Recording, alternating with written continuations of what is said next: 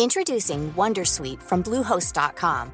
Website creation is hard, but now with Bluehost, you can answer a few simple questions about your business and get a unique WordPress website or store right away. From there, you can customize your design, colors, and content. And Bluehost automatically helps you get found in search engines like Google and Bing.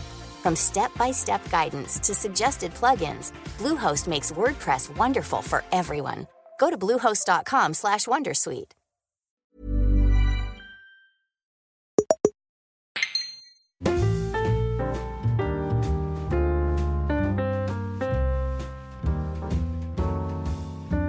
John Cake, uno de los, mejer- de los mejores pasteleros de España, eh, hace unas tartas de queso que a mí me han dejado Atónito.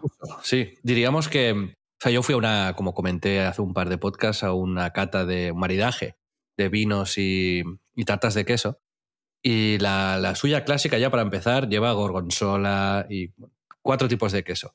Pero él es un gran experto en quesos y hace una con queso azul, otro con manchego, otro con idiazábal. Y cada semana van rotando la carta y van añadiendo cosas nuevas. Y es bastante espectacular, Pedro. Escúchame, no escúchame. a mí se me, sí, qué pena y que, pero eso se va a solucionar pronto porque iré. Pero estoy ya como saboreándolo en mi mente. O sea, es- este diríamos que es un podcast que hace que se te hace la boca agua, ¿sabes? O sea, ¿dirías que este podcast es un bocado digno de los dioses? Estaría, creo que sí. O sea, estaría puesto a. a tiene un sabor, tiene el sabor que te ilumina, ¿no? A través de los oídos. Incluso este podcast, podríamos decir que si este podcast fuese un alimento y tus oídos tuviesen papilas gustativas, dirías que este podcast es el más sabroso de la comarca, probablemente. Sí, pero eh, John Cake, que viene aquí a, a explicarnos esto, no solo tiene una, pues una tienda de pasteles, sino que tiene una marca muy chula, tiene una imagen muy guay y hace las cosas como muchas veces, Pedro, tú y yo hemos dicho, que con cariño, con pasión, con, Con personalidad. con personalidad, efectivamente, ¿no? Masterizando al máximo algo que puede parecer, parecer pequeño, ¿no? Una tarta de queso. Pero pasó de vender 20 tartas a la semana a vender 2.000. Y eso no, no lo hace cualquiera, ¿eh? No, no, desde luego que no. Tengo muchas ganas de, de conocerle y a ver qué tal se da la entrevista. Pues bueno, sin más eh, preparaciones, vamos a hablar con John. Bueno, pues aquí tenemos a, a alguien del, de quien os hablé hace no sé si un par de semanas. Eh, se llama John García y es fundador de John Cake, las tartas de queso artesanales, eh, yo creo que más famosas ahora mismo de España. ¿Qué tal, John? ¿Cómo estás? Hola, ¿qué tal? Buenas, Xavi. Yo te conocí en una cata de vinos y quesos y, y, bueno, tartas de queso y quedé tan impactado que pasé una semana entera luego experimentando en, en casa y tengo que decir que por desgracia no, no se parecían demasiado a las tuyas. Bueno, oye, al final nosotros nos dedicamos a únicamente a hacer tartas de queso, así que ya está bien que no, que no a todo el mundo le salgan igual. Es buena señal, efectivamente. sí. Exacto. Exacto. Significa es bueno para el negocio, ¿no, John? Digamos. Imagínate, ¿no? exactamente, Que- que- exactamente. Que a mi segunda tarta estoy satisfecho, ¿no? Te das como una estrella Michelin, o sea, vas con esa tarta, ¿no? Al jurado, ¿no? A la gente que ponga las estrellas y te la dan a ti en tu casa. Pues eso no, no iríamos a ninguna parte. Exactamente. John, ¿cuántos años tienes tú? 32 ahora mismo.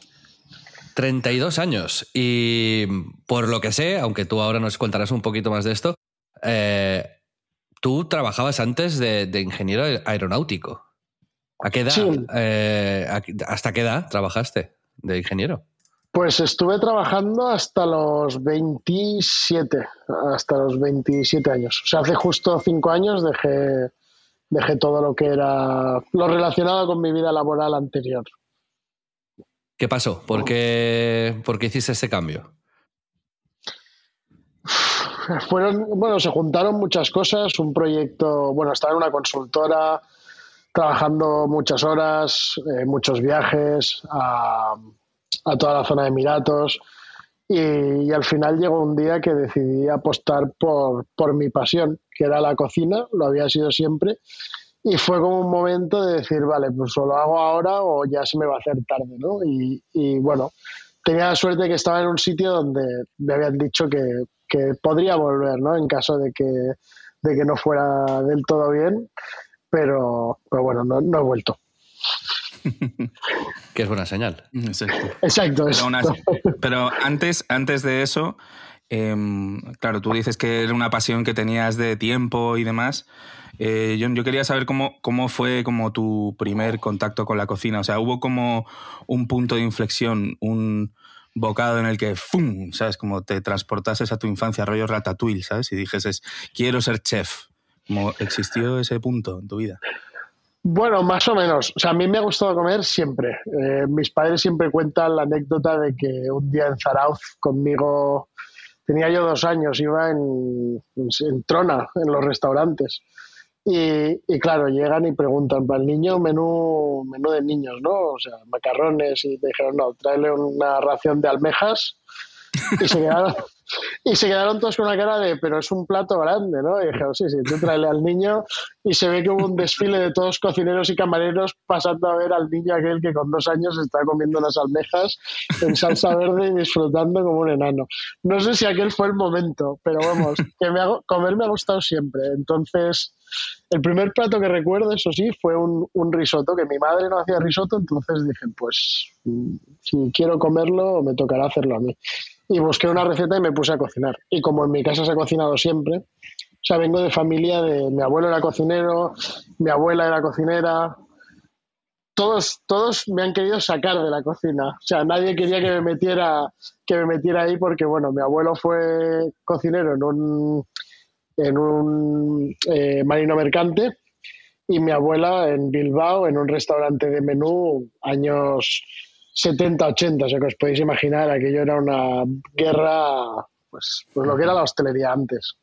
Y entonces tú, tu formación, sin embargo, no, no, no estuvo relacionada con, con la cocina, pero sí que cuando decidiste dejar tu, tu trabajo de ingeniero, te formaste, ¿verdad? Sí, sí, sí. O sea, realmente no tenía formación de cocina. Yo con 18 años quería meterme a hostelería, pero bueno, como que me tiraron para atrás, ¿no? Toda mi familia de sabemos lo que es ese mundo, no es lo mismo cocinar en casa. Eh, a ver, yo cocinaba en casa, cocinaba en casa y leía libros de cocina y hacía mis cursitos y esas cosas. Pero el día que decidí dejarlo, pues fue para meterme a estudiar cocina y estudié, sea, estudié muy comprimido.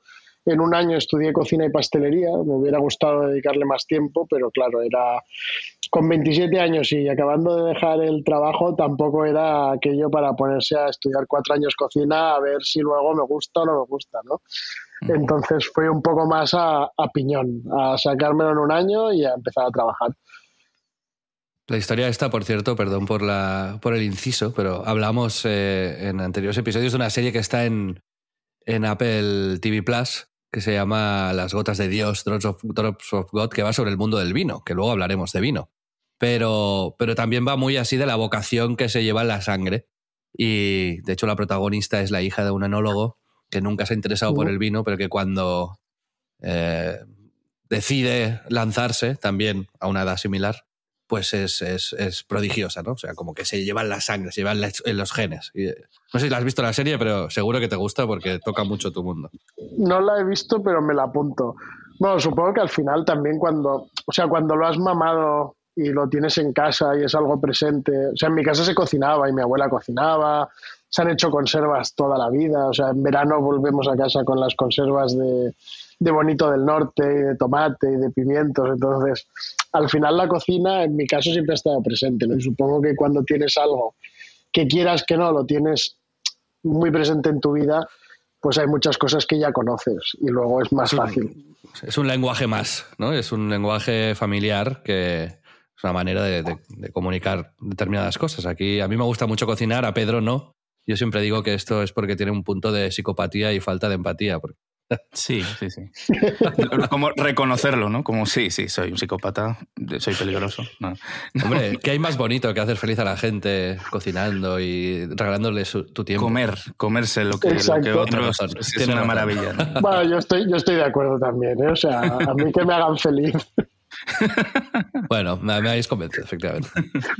Y luego, eh, John, eh, por, por, acabar de contextualizar a la gente también en tu, en tu proceso. Yo me quiero centrar mucho en, en John Cake, en tu, en tu tienda, porque además es algo que tanto a Pedro y a mí nos, nos encanta, que es centrarse en un solo producto y hacer algo, masterizarlo ¿no? al, máximo y cuidar todos los detalles. Pero estuviste en, en, en, algunos restaurantes como el sello de Can Roca.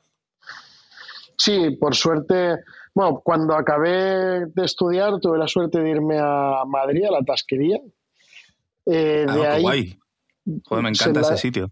Está en mi barrio, la tasquería, me flipa. Pues a mí me flipaba, entonces fue un sitio como el que dije, tengo que ir, a, tengo que ir allí, porque yo estaba viviendo en Madrid antes.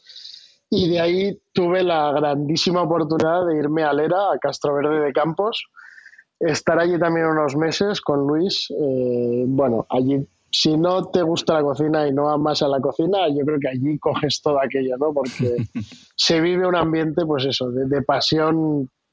Un pueblo de 200 habitantes con un restaurante que ahora tiene una estrella Michelin, por fin. Y, y de allí me fui al sello de Can Roca. Y al final, bueno, claro, tener la suerte de poder pasar por lugares así, ves muchas cosas diferentes porque en la tasquería y en Lera cocinas mucho más, en el Selle formas parte de un engranaje mayor, ¿no? Yo siempre digo que el Selle de Can Roca es como, no es una cocina, es, es otro rollo, es otra cosa, ¿no? Al final son un montón de personas eh, trabajando para un objetivo común, que es que todos los platos salgan iguales todos los días, ¿no? Y eso, tener la oportunidad de vivirlo y de ver que funciona es, es impresionante. Hemos hablado de una primera crisis laboral y vocacional, pero creo que la segunda, bueno, habrá entre medias, ya nos contarás, pero la pandemia, porque truncó esta progresión que tú estabas teniendo y este mm, proceso de aprendizaje, ¿no? Sí, realmente yo después de, después de estar en el sello de Can Roca lo que quería era, era participar en algún proyecto chulo, ¿no? En algún restaurante que estuviera buscando la estrella o en algún proyecto que empezase o algo así para poder seguir creciendo. ¿Qué pasa? Que la pandemia eh, en 2020 estaba todo el mundo en hostelería de vamos a sobrevivir y el día que pase esto ya buscaremos estrellas y buscaremos lo que sea, ¿no? Entonces, claro, yo me encontraba cuando acabé en el Selle, que acabé en agosto de 2020, buscando trabajo y buscando algún proyecto chulo, pero es que no había nada. O sea, no había nada y, lo que había eh, tenías el riesgo de me voy a otra ciudad y de repente me puedo quedar en paro, ¿no? o me puedo quedar en paro o cierro el restaurante o cualquier cosa.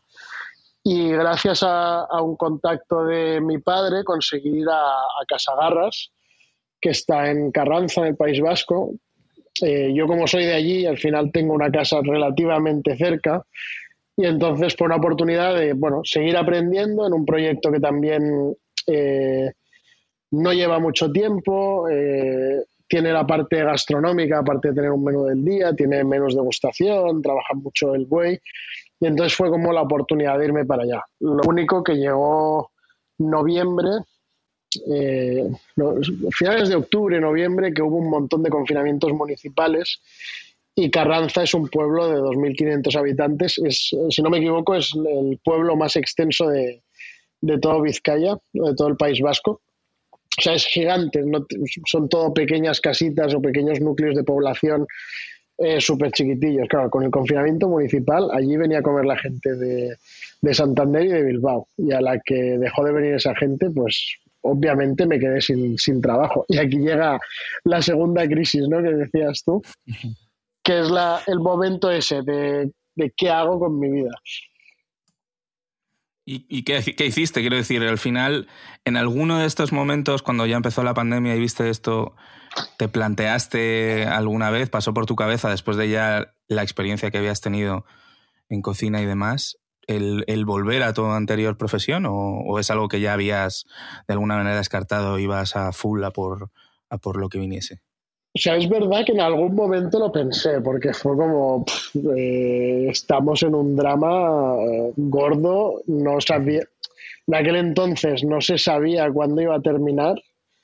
Y, y, es verdad que yo también venía con la idea desde hace tiempo de abrir un sitio de bocadillos gourmet. O sea, bueno, bocadillos gourmet, dicho así, queda un poco hipster, ¿no? Pero, pero bueno, un sitio especializado en bocadillos, que no fueran el bocadillo de, de bacon y queso, que fuera un poco más allá. Lo que pasa que, claro, eh, yo estaba haciendo, estaba haciendo el business plan y el business plan era, o sea, era drama, porque decías, ¿qué hago? ¿Pongo terraza o no la pongo? Porque si la pongo y me la cierran, eh, la persona que necesito para la terraza es un marrón. Y si me centro en el delivery, el día que hablan terrazas, me voy a comer los mocos, porque nadie va a pedir a casa cuando todo el mundo tenía ganas de salir. entonces estaba en este dilema de qué, qué hago, o sea, ¿qué hago? Y en aquel entonces había, había un par de personas en Madrid haciendo tartas de queso, hacían 10, 15 al día, algo así, ¿no? Y, dije, oye, pues me encanta la tarta de queso, me flipa el queso. No tenía ni puñetera idea de hacer una, o sea, también esto hay que decirlo. ¿De verdad? O sea, había hecho, había hecho alguna, pero me habían quedado fatal, ¿no? Y, yo veía las tartas estas fluidas y decía, tengo que poder hacer esto. Y entonces, luego, luego, en el premium hablaremos un poco del, proceso y intentaré sacar eh, consejos, pero sigue, sigue, perdón. Vale. Eh, nada, entonces eh, cuando volví a, volví a casa de mis padres, pues claro, yo en aquel entonces, pues de vivir en Madrid a estudiar en Barcelona, en Madrid y luego eh, Castroverde, luego Girona, tal, pues yo estaba pues sin casa, ¿no? Entonces volví a casa de mis padres y me puse a probar recetas. O sea, dije, pues voy a hacer mi tarta de queso y oye, a ver si llego a vender 10 al día, que no está mal, ¿no? Y entonces empecé y empecé a bombardear a mis amigos. estoy haciendo tarta de queso, mm, eh, os la llevo, me pagáis lo que queráis. O sea, mientras me dé para seguir comprando queso, para seguir haciendo tartas. Y entonces empecé a molestar a todos mis amigos, eh, a mis padres, a los amigos de mis padres. También mi padre empezó a regalar tartas a Tutiplén. Entonces entramos en una dinámica en la que tenía, pues, yo qué sé, 20 pedidos a la semana o algo así, en noviembre, que es cuando empecé. Y en diciembre ya metí un obrador compartido por aquello de no hacerlo en casa, porque, bueno, yo soy un cagao, o sea, que las cosas claras, yo soy un cagao y aquello de hacerlo desde casa era como si me pillan, si pasa algo, estoy trabajando con huevos, estoy trabajando con queso. Y entonces me busqué un obrador. Y, a raíz de que una amiga tatuadora eh, me publicara, le llevé una tarta y hizo varias publicaciones, me, empezaron a entrar pedidos de gente que ya no conocía. O sea, ya no eran ni amigos de amigos, ¿no? Eran gente desconocida. Y ahí es cuando creé la marca en Instagram. O sea, creé el primer youngcake.es eh, creamos una tipografía que era, no es la que tenemos ahora, que era rollo mucho más americano, porque era, era pastelería, hablé con un amigo que es diseñador, me hizo el logo, tal, imprimimos unas pegatinas y me dediqué a bombardear a todo el mundo. O sea, influencers, instagramers, gente de gastro, de no gastro, periodistas, o sea, básicamente me dediqué a escribir a todos, a todo el mundo que tuviera Instagram, correo, teléfono o lo que fuera y a llevar tartas a donde fuera. También hacía repartos a domicilio que los llevaba yo, o sea, era, o sea, digamos que lo hacías todo. Mientras estaban cocinando las tartas, estabas escribiendo. Cuando se acababan, las, te las montabas en el coche y las llevabas. Exacto, y quien no, exacto, yo iba a comprar, eh, o sea, esto había días que de repente tenía más pedidos y entonces tenía que pedir a mis padres que fueran a macro porque, porque no me daba la vida, pero sí, sí, o sea, era por la mañana iba al obrador, hacía las tartas, mientras se enfriaban me dedicaba a poner las pegatinas en las cajas, a planificarme las rutas, etcétera, cogía las tartas y luego a casa pues Instagram, WhatsApp, porque los pedidos eran por WhatsApp. Claro, todo esto eh, entre diciembre y enero son números poco realistas, porque estaba haciendo 60 tartas a la semana de media. Pues claro, eh, Navidad, o sea, días 24, 25, 26, que aquí también se celebra, eh, fin de año, año ¿no? Yo el día, el único día que no trabajé fue el 1 de enero ese año. el resto de días, pues por la mañana al obrador, a repartir tartas y, y listo, y es lo que había, ¿no? Hasta que en finales de enero no sé qué pasa, que de repente nos publica Traveler, saca un artículo, Time Out nos hace una publicación y Barcelona Secreta otra y de repente petamos. O sea, peto yo, hago 100 tartas yo solo la última semana de enero. Venía un amigo mío a ayudarme, Enrique, que sigue, que sigue conmigo. Eh, venía a ayudarme, pues íbamos a hacer otra cosa y mientras tanto, pues hacer alguna tarta, ¿no? Y al de dos semanas tuvimos que llamar a otra amiga nuestra que estaba también, pues estaba, eh, no sé si había empezado a trabajar ya o estaban todavía en ERTE. Se incorporó con nosotros y en febrero estábamos haciendo, sin saber cómo, 300 tartas a la semana. Que ya fue, que ya fue el momento de decir, oye, vamos a, vamos a buscar un obrador. Sí, ya era como, ¿cuántas querías hacer ya la semana? estabas viviendo en Barcelona en aquel momento. Sí, bueno, en el, yo vivo en el Maresme a 30 kilómetros, pero sí, sí, sí. Ah, mira, yo estoy en Aleya. Cerquita. Pues sí, Aleya, pues, mira, Aleya me tocaba ir de ruta. O sea, yo la ruta repartía desde Barcelona joder, macho, mala suerte. mala suerte que no te pillase yo en ese, en ese momento. Sí, sí. Era, era pues, divertido. decías que hacías 300, ¿cuántas haces ahora? Pues ahora 1300, 1400, algo así. Hostia. Qué barbaridad. Sí, ha crecido, ha crecido. sobre, sobre esta etapa, volviendo un poco atrás, ¿qué crees que es lo que hizo clic con la gente? Porque claramente pasó, además fue una progresión bastante rápida, ¿no? No, no sé si la imagen, la tarta en sí, el sabor, el rollo artesanal, eh, la personalidad que tú le dabas. ¿Qué tiene la tarta de queso de John Cake? O sea, yo, creo que es, que son las dos. O sea, yo creo que aquí se juntan muchísimas cosas. Para empezar, eh, está todo el mundo en la mierda. Entonces, cualquier cosa que empieza a ver la luz es como, ¡buah! Hay un proyecto que, que mola y que está empezando y que tal. Entonces, a mí esto me ayuda un montón porque los de prensa están hartos de escribir cierres eh, gente que está mal, hostelería va de culo, entonces, pues bueno, sale uno que está haciendo tartas y le va bien, pues publicamos, ¿no? Esto es el punto número uno. Luego también me implico yo mucho con la marca. O sea, la marca, aparte de llevar mi nombre, que esto viene de una broma, que esto lo podemos contar después, pero bueno, viene mi nombre, soy yo, salgo yo en todos los vídeos, entonces también la gente que se engancha desde el principio ve esta progresión y mucha gente también lo vive como, como suyo, ¿no? Em, se junta también con confinamiento. Al final, 2021, quiero decir, la gente tenía mucho tiempo libre y la gente estaba mm, usando todo ese tiempo libre en redes sociales. Con lo cual, mm, entre las redes sociales, ¿cómo estaban? El, el, algoritmo de Instagram, que entonces con las fotos y los comentarios y tal funcionaba un montón.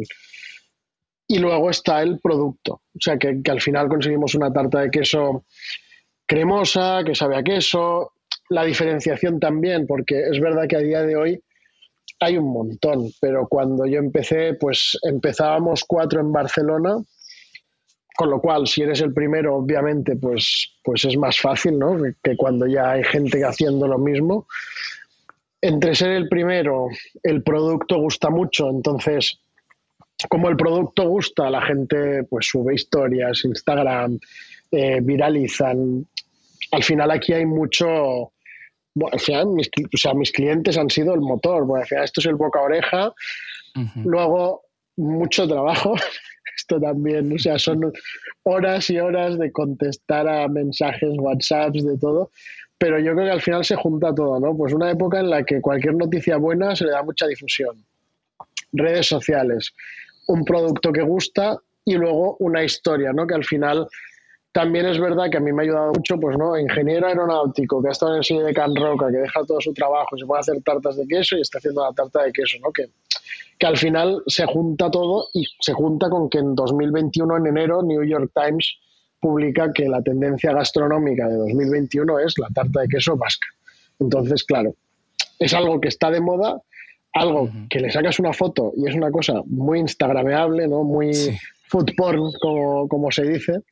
Entonces, se, o sea, es una se conjugan muchísimas cosas juntas a la, a la vez. Sí, es, eh, hablabas de eso, ¿no? De que es la tarta de queso en, en, Euskadi es como que hay una específica, ¿no? En la tarta de queso quemada, ¿no? Que es como esa variedad de tarta de queso que, que es la que, digamos, un poco tu buque insignia, ¿no? Pero entiendo que, que hacéis un montonazo de tartas, que no es solo la clásica o, o un poco la, típica, ¿no?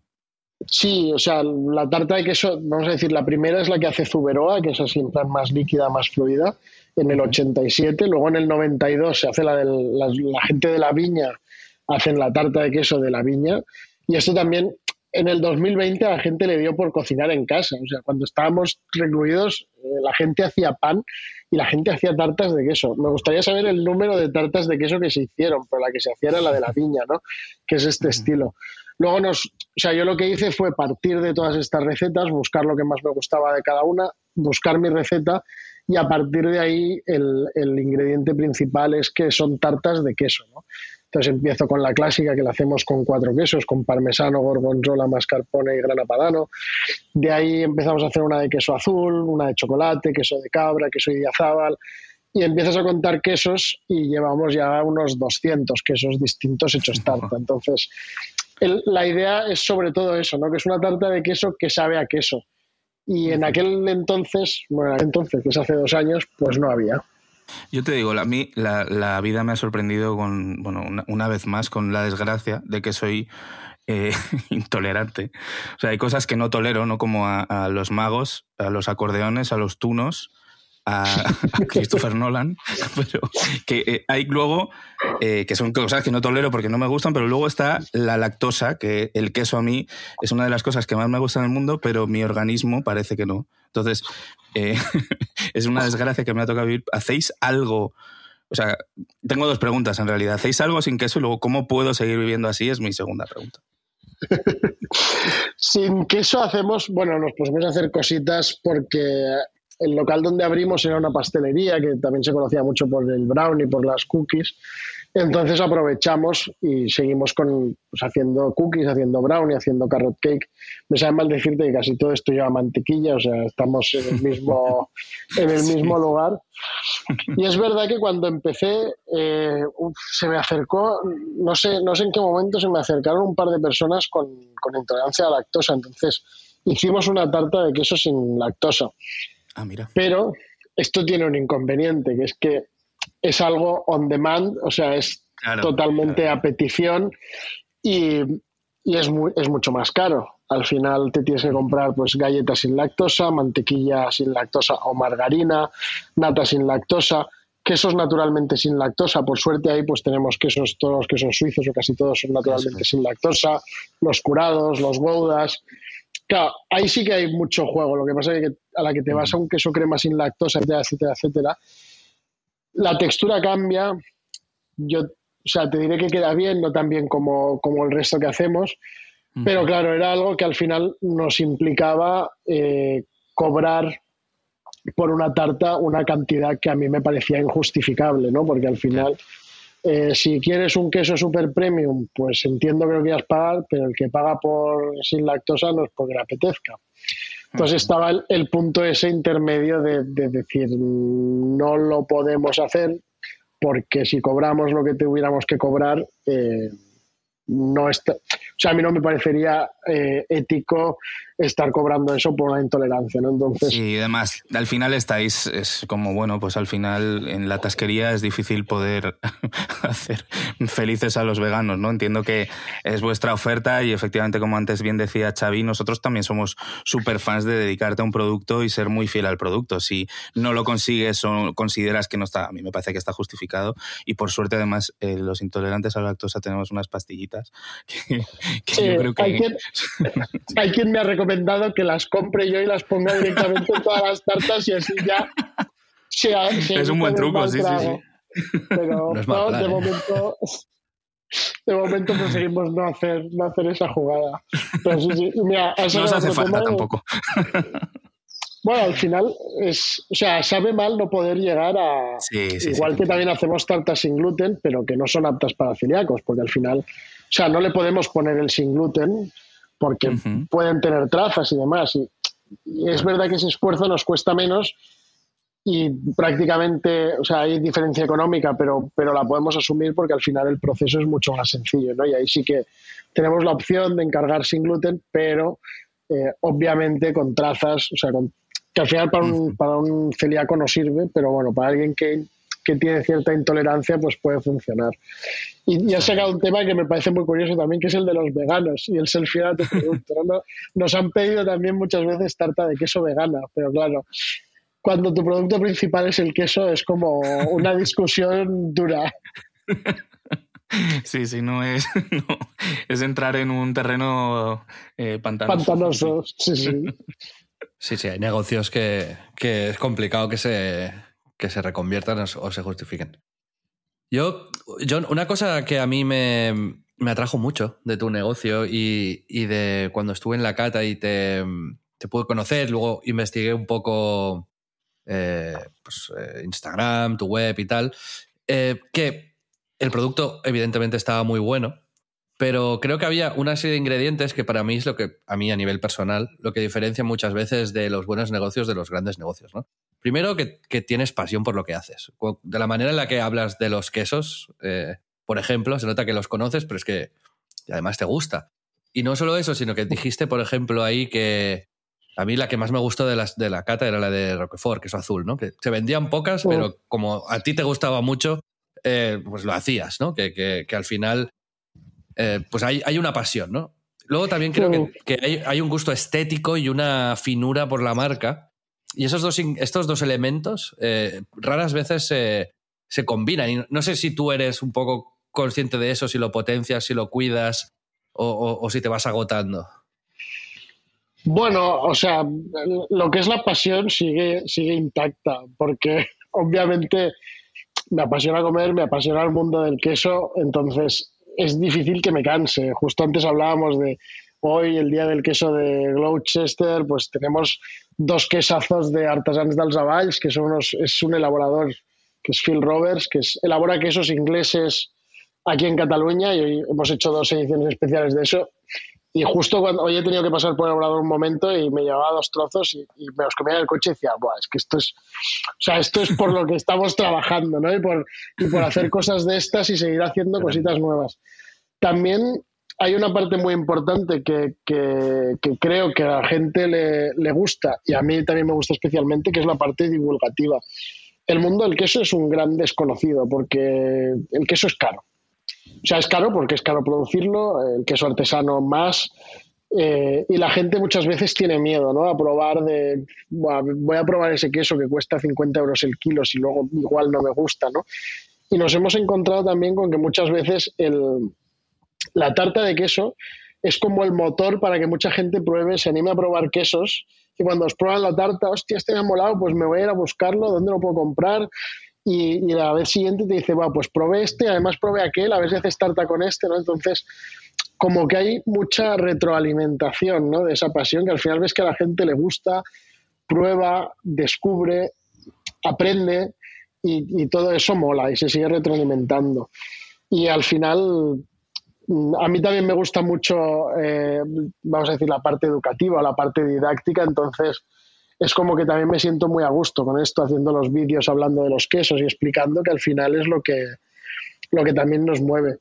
Y la parte estética, pues bueno, por suerte, eh, pues un amigo mío que es, que es diseñador, pues yo creo que dio con la tecla, ¿no? De buscar una marca fina que hablara un poco de lo que hacíamos, ¿no? De tartas, que es una tarta de queso y ya, que no tiene ni mermeladas ni historias, que es algo sencillo y, que buscamos la perfección en pocos ingredientes, pocas cosas y un trozo de tarta y ya está, ¿no? Que no hay, no hay adornos extra, no hay, no hay más historias que, que el producto, ¿no? Es el producto desnudo y no, y no hay nada más.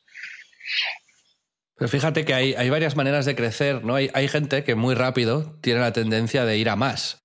Vemos, por ejemplo, en, una tontería, ¿no? Pero el ejemplo de Vicio, la, la cadena de bueno, uh -huh. la, el delivery de hamburgueserías, que empezaron haciendo tapas, pizzas, tal, y el éxito les vino cuando fueron quitando cosas y se quedaron solo con las burgers, ¿no? Tú tenías, supongo, con tu crecimiento, la opción de, de ir mucho más, pero por lo que sé, lo que has hecho es abrir un local ahora donde haces eh, maridaje con vinos, que es todavía ir a más nicho porque consideras que el, el, el, vino, supongo, por lo que también contaste, marida bien con los quesos y es una manera diferente, pero también fina y arriesgada de, de expandirte, o sea, no, no ir a mega volumen, sino a realmente eso es cuidar la marca, lo que tú estás haciendo.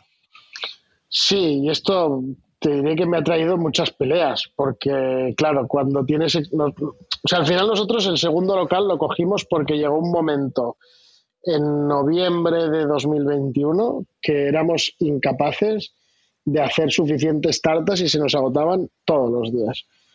Y bajar la persiana a las 6 de la tarde, o sea, hay gente que decía, no, esto es un éxito, otros decían, no, es que estáis haciendo marketing. Y luego por detrás está la historia real del sufrimiento, de, la tensión, del estrés que yo llegué a pasar, de la presión de todo el mundo, de tienes que hacer más tartas, tienes que hacer más tartas, tienes que hacer más tartas, ¿no? Y todo el mundo decía, la opción lógica es cogerte un obrador y empezar a producir a mansalva y empezar a distribuir y, distribuyo y ya está, ¿no? Y crezco y, y vamos a decir que pierdo calidad, seguro, porque en el camino pierdes calidad. Y al final para mí la apuesta fue distinta porque creo que también es algo distinto, o sea, no es algo no es algo que tenga que estar en todos los sitios, no es algo que, o sea, creo que es algo exclusivo y si es algo exclusivo a la que está en todos los sitios deja de serlo. Y entonces la apuesta fue por eso, porque al final empezamos con los vinos, empezamos a hacer catas eh, con maridaje a raíz de una colaboración con, con la Deo Cava, y con un sumiller que empezó a hacer catas con nosotros en un bar de vinos y la verdad es que a mí me molaba el concepto y era como, vale, ¿cuántos de estos hay en España? Y la respuesta entonces era cero. Cero que yo conozca, ¿eh? Igual luego alguien está escuchando y dice, pues en mi pueblo hay uno. Pues igual, igual sí, ¿no? Pero el, el concepto este del cakes and bubbles inglés, ¿no? De que la gente va a comer y después de comer se va a un sitio a tomarse su, su botellita de champán y sus dulces aquí no existía. Entonces vi una oportunidad en, en hacer esto y, y, al final mm, mi decisión fue tirar por lo que a mí me apasionaba, que también es el vino, es otra de mis pasiones. Y fue como una lucha contra todo el mundo, ¿no? Porque al final estás haciendo lo que económicamente es menos rentable. Porque no nos olvidemos que de tener una tienda donde obviamente hay mucha, mucha gente en la pastelería, pero al final es un takeaway, que que tienes los costes mucho más controlados, eh, no tienes tanto personal, etcétera, a abrir un espacio donde tienes una degustación. Ya empezamos con vajilla, con mucha más clientela, con ahora pongo café porque resulta que como abro por la mañana, pues también tengo que poner café y me voy a buscar un café de especialidad, etcétera.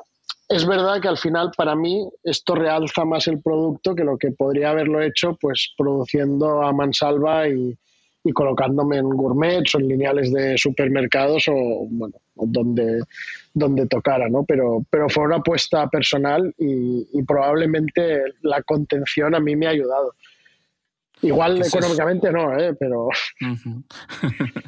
es como eh es bastante único, ¿no? En realidad, como buscar ese modelo de consumo de la tarta con el vino, eh, digamos, es como tu, tu forma preferida, pues digo, porque normalmente la concepción es te tomas una tarta con, con, un colacao, pero claro, yo entiendo que este tipo de tarta con quesos intensos, con las elaboraciones que tú haces, marida en que te cagas con, con el vino y tal, es tu forma favorita, el, el de degustar tus tartas con un vino. Claro, al final con un colacao tú tomas un dulce, pero no un roquefort, ¿no? Entonces, la, la idea sale de aquí. Si tenemos tartas que saben a queso, pues la idea lógica para mí era meterle vino al lado. Y empezamos a probar cositas, y a probar con dulces, y a probar con... Pero, pero al final fue como, vale, no quiero quedarme ahí y no quiero hacer una carta de vinos normal, ¿no? Por eso también eh, contraté a una consultora que es Partners in Wine, que viene de, bueno, fundó Rubén Paul, eh, que ha sido sumiller de disfrutar ahora con dos estrellas Michelin durante siete años o, o, algo así. Y entonces yo les dije, quiero hacer una carta, o sea, quiero tener la carta de vinos de un restaurante gastronómico. Y además quiero tener treinta y pico vinos a copas, que ahora ya son 40 los que tenemos a copas de la carta de 70 Joder. vinos. Y como además soy apasionado de Jerez, dije, y le vamos a meter 16 referencias o, o 20 referencias distintas de vinos de Jerez. Qué Entonces fue, fue ir un poco más allá y es verdad que a veces cuesta explicarlo, ¿no? Porque la gente piensa tarta de queso y, y cuando vas a tomarte una copa de vino que no son dos euros, sino que estamos hablando de copas de vino de empezando en los cuatro o cinco euros hasta los 15 o 20 euros la copa. Claro, es, es chocante ¿eh? y, y, nos cuesta explicarlo y justo ahora acaba de empezar un sumiller con nosotros que, que lo está defendiendo mucho mejor de lo que lo estábamos defendiendo hasta ahora, pero, pero al final la apuesta es por eso, ¿no? Por tomarse un vino, pero no un vino cualquiera, sino además vamos a buscar vinos chulos, vinos de pequeños elaboradores, proyectos muy particulares, grandes vinos también, pero pues siempre buscando originalidad y, que no sea lo típico, ¿no? De, de, vale, pues me voy a tomar la tarta de queso con un vino de Rioja, sino que me voy a tomar esta tarta de queso con una manzanilla en rama de Jerez que está de coña, ¿no? Pues al final buscando algo totalmente diferente.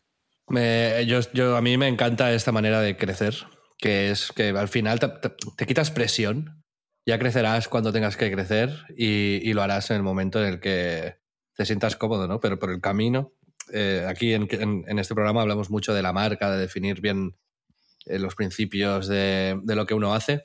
Y a mí me encanta, vaya, me, parece, me parece guay. ¿Tú tienes socios, inversores? ¿Tienes detrás alguien a quien tengas que rendir cuentas o, no? Mm, no, a mí, por suerte, siempre es un proyecto que empezó con 400 euros prácticamente, eh, desde casa. Obviamente les debo facturas de electricidad a mis padres, pero, pero bueno, empezó, al final fue creciendo muy rápido, pero de manera muy ordenada, ¿no? Yo empecé con eso en casa y con el dinero que gané de vender las primeras tartas, pues me alquilé el primer obrador compartido y con el que gané vendiendo las tartas aquellas pasé a otro obrador compartido y, mm, hubo un momento que fue cuando cogimos el local que sí que tuve que pagar un traspaso ya un poco más importante, que entonces mm, eh, me hicieron mis padres un pequeño préstamo y, y, a partir de ahí ya está, o sea, con, no he gastado nada que no tuviera, ¿no? Si he hecho algo, pues he cogido dinero, he cogido algún pequeño préstamo, pero, pero he ido creciendo muy en función de, mis posibilidades y sin, mucho riesgo, la verdad. Pues, eso eh, también te da mucha más comodidad para tomar este tipo de decisiones, porque a veces cuando, cuando dependes de otra gente o tienes a veces socios que suman eh, mucho, eh, cuesta tomar decisiones radicales porque, porque ahí es donde salen las, las divergencias, ¿no? Sí, no, estoy, estoy seguro 100% que si hubiera tenido socios con la tienda de, del Born, o sea, no estaríamos hablando de que tengo dos tiendas, sino que estaríamos hablando de que igual tenemos seis franquicias. Pues al final a nosotros también nos ha venido mucho cliente extranjero y nos han ofrecido abrir en Dubái, en Singapur, en Londres, en Abu Dhabi, en, en Qatar. Quiere decir que al final no nos han llegado a hacer una oferta económica porque a mí no me apetece eh, crecer de esta manera, pero si hubiera habido socios estoy seguro que la primera oferta de estas pues se hubiera estudiado, se hubiera probado y probablemente hablaríamos de que ahora hay habría siete John Cakes repartidos por el mundo. Que, podría estar de coña, ¿eh? yo igual estaba en Bahamas. Uno en Madrid no estaba mal, yo, la verdad. Te digo, uno en Madrid venía, venía bien. podría, Madrid, mira, Madrid podría llegar porque tanto a mi mujer como a mí nos encanta la ciudad, los dos hemos vivido allí y, bueno, podría ser, pero de momento, claro, pasar de... Yo que vengo del mundo, bueno, tampoco vengo del mundo de las finanzas ni del negocio, ni en mi casa se han tenido negocios, pasar de estar yo solo hace dos años y medio, ahora tener una plantilla de veintipico, a mí me, a mí ya me, da pues no ese, sentido de responsabilidad que, igual a otros pues, pasan a tener 200 y les da igual, ¿no? Pero a mí como que me frena un poco el, tener gente, el tener tanta gente. Que quieres dar pasos, yo entiendo, además es, es, una, es una suerte, ¿no? Tener algo que al final es 100% personalista, que es tu marca, que lleva tu nombre y tu apodo, ¿no? Que sea sostenible y con espacio para crecer desde la pura pasión por lo que haces, que es lo que, lo que has hecho hasta ahora, a mí me, vamos, me parece lo ideal.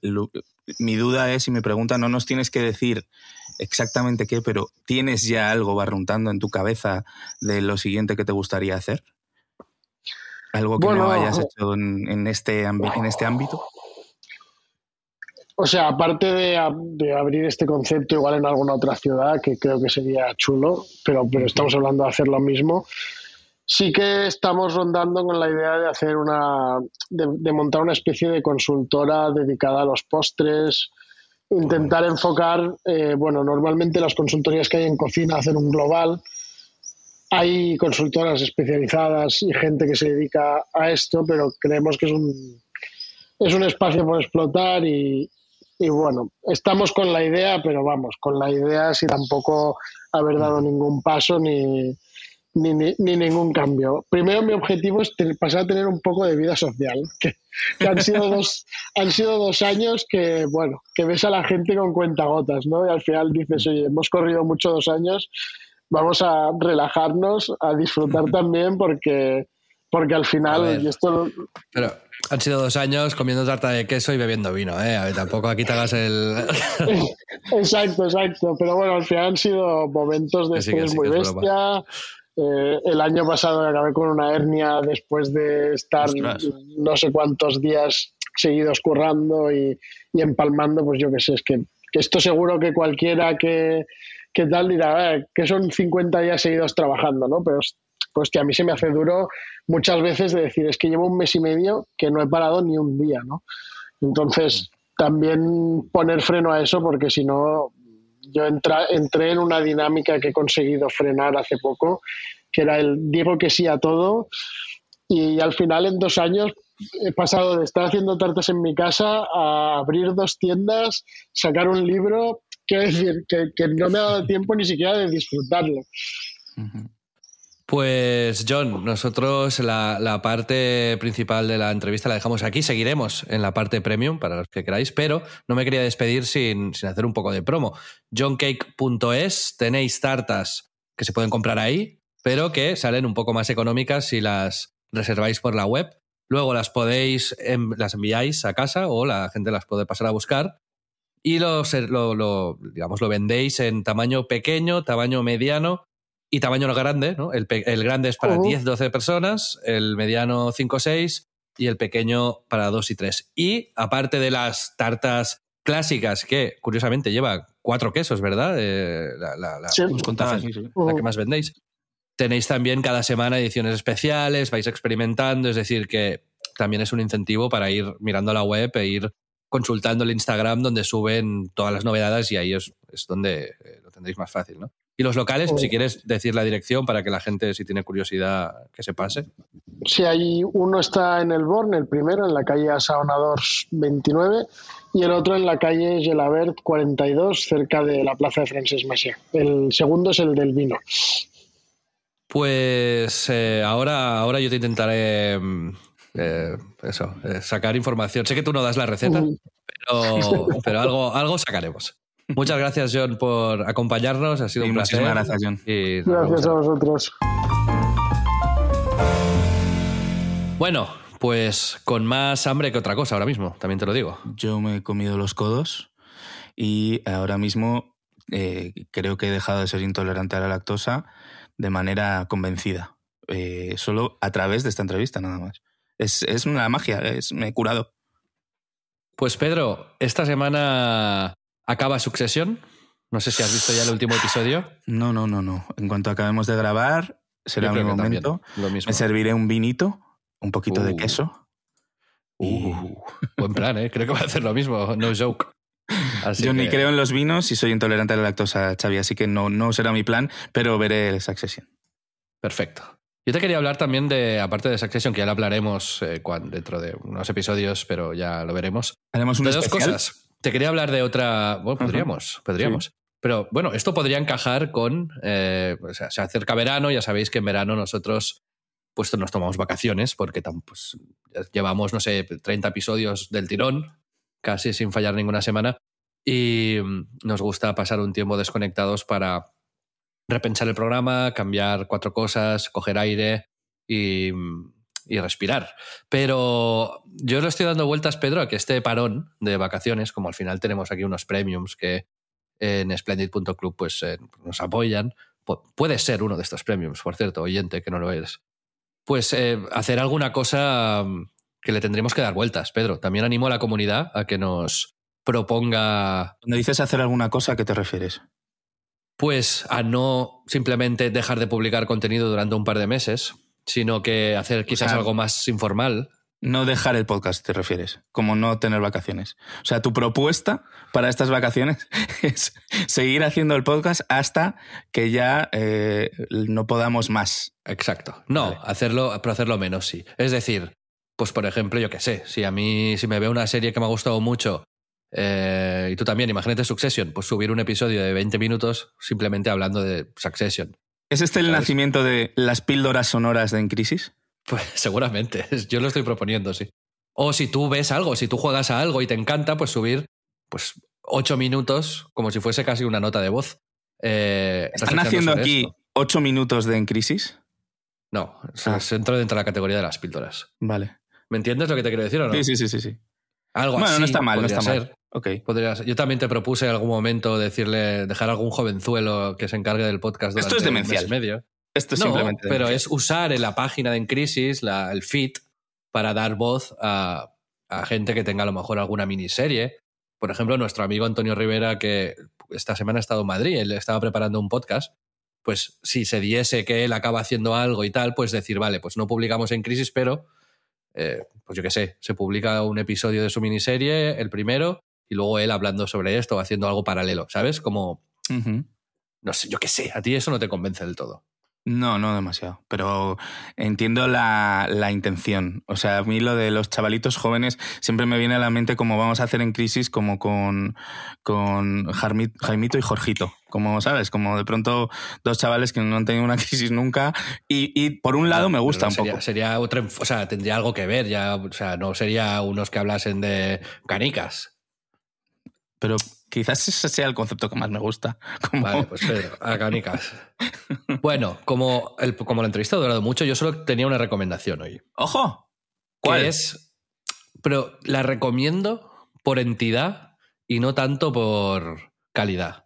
Es una serie que se llama Fubar. Como fumar, pero con B de Barcelona. Se han equivocado. Creada por Nick Santora, que es tiene un currículum digno de, de, las series que a mí me gustan. Te digo, empezó con Los Soprano. Bien. Nick Santora, guionista. Pero luego ha estado en Ley y Orden. Vale. Prison Break. Bien. Lie to Me. Vegas, que era una muy buena serie. Scorpion. FBI. Eh, Richard. Y ahora Fubar. Pero lo importante de esto no es Nick Santora, que también, sino el protagonista, que es Arnold Schwarzenegger. Anda. Sí, sí. Está en Netflix la serie, la podéis ver ya y va de básicamente un agente de la CIA que se está a punto de retirar, que es Schwarzenegger, que está ya en plan, ha sido una, leyenda. Y eso es la premisa de la serie, no es spoiler. Descubre en el primer episodio que su hija, que es como la hija perfecta, sin que él lo supiese y sin que la hija supiese que él es agente de la CIA, pues la hija también lo es. Y en medio de una misión demencial se encuentran. Y entonces, pues bueno, va un poco de su historia eh, como padre e hija y después tienen que trabajar juntos con las complicaciones que eso conlleva, ¿no? Y es bueno, es una serie con peso, esta. Cuidado. ¿Es una serie de madres? Una serie de señoras. De señoras, exacto. ¿Qué es lo que. pues eh, no, no, un poco, pero no. no, no, un poco. A ver, es más bien un yo creo que un homenaje a las pelis de acción de Schwarzenegger. Ah, bueno. Con un con una pátina un poco naif, también te lo digo. Es, eh, ligera. Es, no se toma muy en serio. No, no. No es como la de Stallone, por ejemplo, que es bastante mejor que esta. La de Stallone es una mm. muy buena serie. La de King of, King of Tulsa, pero esta no, esta es peor, esta es más ligera. Bueno, sí. Pero, dentro de la categoría de ver cosas ligeras y, simples, pues si te ha agradado y la recomiendas, ¿cuántos, cuántos capítulos has visto o hay? He visto dos, creo que está entera. Sí, sí. Vale. Muy bien. Pues hablaremos en otro programa un poco de las, series de señoras, ¿no? Este nuevo concepto que ha introducido Fran eh, Nigra, uno de nuestros suscriptores premium, el otro día en nuestras vidas. Y eh, sobre esto hablaremos en próximos episodios. Así que yo de ustedes no me lo perdería, sobre todo si queréis escuchar cosas tan sabrosas como la que os hemos traído hoy, ¿no? comida para vuestro cerebro, lo que os damos. Amigos, muchísimas gracias por escucharnos. Ahora tenemos a John Cake en el Premium hablándonos. Yo le voy a sacar la receta, algo muy cercano a la receta. ¿Estás decidido a ello? ¿Se lo vas a sacar? Le voy a sacar un 95% a la receta. con, eso ya... pues si queréis suscribiros, amigos, eh, splendid.club. Eh, ahí podréis, apoyándonos por una módica cantidad, escuchar este contenido extra. Pues muchas gracias por escucharnos. Nos vemos la semana que viene. Un abrazo. Adiós.